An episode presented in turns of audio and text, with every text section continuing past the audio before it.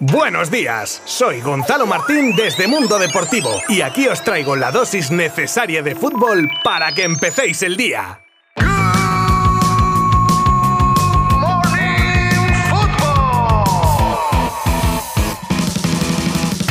Hola, muy buenas amigas, amigos de Good Morning Football. Gracias por pasaros por aquí en un día en el que cerramos la semana informativa por todo lo alto, con el repaso de los resultados de los partidos disputados ayer y por supuesto con las noticias más destacadas, como por ejemplo una nueva información sobre el futuro de Mbappé con palabras de su madre de por medio, la resaca del milagro del Bernabéu del otro día, el interés de un nuevo equipo en Ousmane Dembélé, varias perlas del fútbol europeo pretendidas por Barça y Bayern o la posible expulsión de la Premier, a la que se expone el Chelsea de no cambiar pronto su situación y muchas cosas más en este episodio de viernes 6 de mayo. Os habla Gonzalo Martín, es decir, moi, desde Mundo Deportivo. Y comenzamos en 3, 2, 1.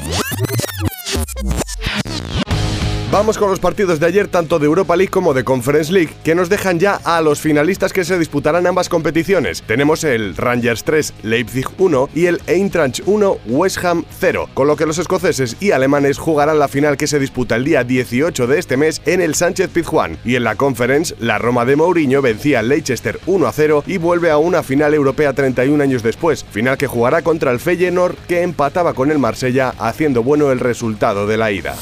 Novedades en el posible futuro de Mbappé. Novedades desde París, claro, ya sabemos que según desde donde sople el viento, bueno, ya me entendéis. El caso es que hasta que el propio jugador no se pronuncie, todo es noticia. Y en este caso es Le Parisien, medio muy cercano al PSG, el que cuenta que se ha experimentado un avance considerable en la renovación de Mbappé, siendo muy optimistas desde el club con su continuidad. Pero ya está su madre para no soltar las campanas al vuelo y frenar cualquier euforia desmintiendo esta noticia y dejando claro que a día de hoy no hay acuerdo ni con el club galo ni con ningún otro. La única verdad es la que os voy a contar yo ahora mismo. Y es que cada vez queda menos para conocer dónde jugará Mbappé la próxima temporada. Nada más. ¿Qué pasa? ¿Que os creíais que iba a soltar algún bombazo? Hoy va a ser que no. Aún dura la resaca de la hazaña conseguida por el Real Madrid remontando un partido imposible al City. Y los jugadores que lo celebran así.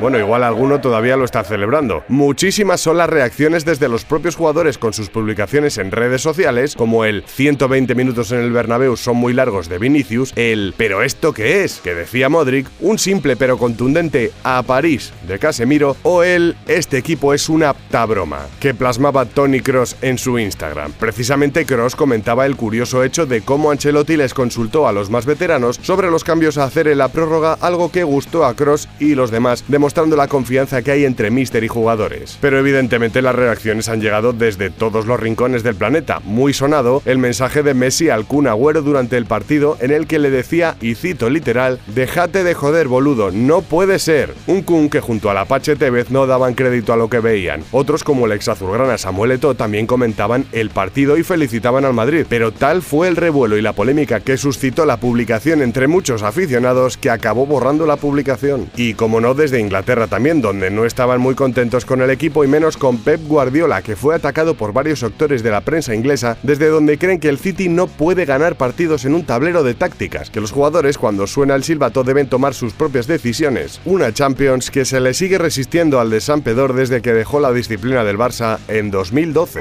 Y precisamente nos llega desde Inglaterra, más concretamente desde el portal football.london, el interés del Arsenal de Arteta empujar por Dembélé, jugador que, según según el entrenador español, considera estratégico para su proyecto. Este mismo portal cuenta también que para llevar a cabo tremenda operación se desharían de Nicolas Pepe, jugador que llegara desde Lille en 2019 por la poco desdeñable cantidad de 90 millones de euros. De esta manera los Gunners se entrometerían en el interés del United por el delantero del Barça, siempre, claro está, a la espera de ver si acaba o no renovando con el equipo azulgrana. Fijaros cómo enlazamos hoy las noticias. De la victoria del Madrid a Inglaterra con las críticas. Enlazamos Inglaterra con el Arsenal. De ahí al Barça y ahora toca unir de nuevo al Barça con el Bayern. Y es que el equipo bávaro está intentando fichar a una de las joyas de la Masía, Iker Córdoba, defensa de 16 añitos del juvenil B y que acaba contrato al final de la temporada. La idea es ofrecerle contrato con el juvenil alemán, pero teniendo participación en su filial y poder incorporarlo al primer equipo en unos años. Irse o quedarse. Decisión que tendrá que tomar a finales de mes. Y seguimos enlazando, ahora continuamos en el Bayern, desde donde Robert Lewandowski estaría pidiendo garantías al Barça sobre si podrá pujar por él o no, más que nada para saber hasta dónde va a poder forzar a su actual club. De momento el Bayern tiene un primer no en su renovación encima de la mesa, pero claro, el polaco no quiere tirarse tampoco a la piscina si no tiene agua, y ese agua sería algún tipo de ingreso para que el Barça tuviera margen para fichar. Y aunque dejamos Alemania, nos quedamos en Barcelona, donde el Barça estaría intentando fichar a una de las mayores promesas del fútbol búlgaro. Como en el caso anterior de Iker Córdoba, también se trata de un joven de 16 años que juega de defensa, de central concretamente, llamado Martin Georgiev, actualmente en el Slavia Sofía. El propio presidente del club búlgaro ha reconocido el interés azulgrana hasta el punto de decir que las negociaciones ya están por buen camino.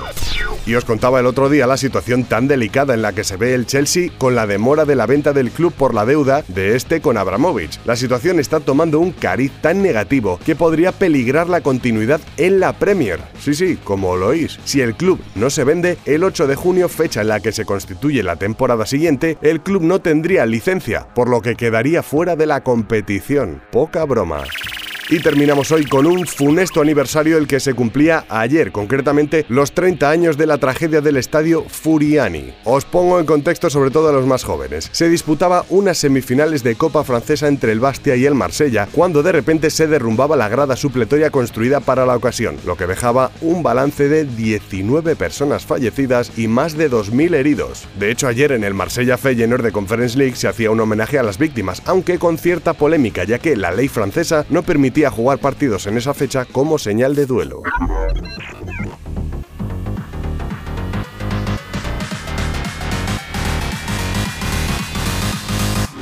Otro viernes que llegamos al final de Good Morning Football, lo que significa que nos escuchamos de nuevo ya el lunes y que os dejo también en manos de nuestros compañeros de Mundo Deportivo, tanto en su edición web como en la edición escrita de toda la vida, para que estéis informados de todo lo que ocurra en el mundo del deporte. Yo por si acaso el lunes os traeré lo más destacado, que hay muchas cosas que contar seguro. Abrazo virtual y buen fin de semana. Mundo Deportivo te ha ofrecido Good Morning Football, la dosis necesaria de fútbol para comenzar el día.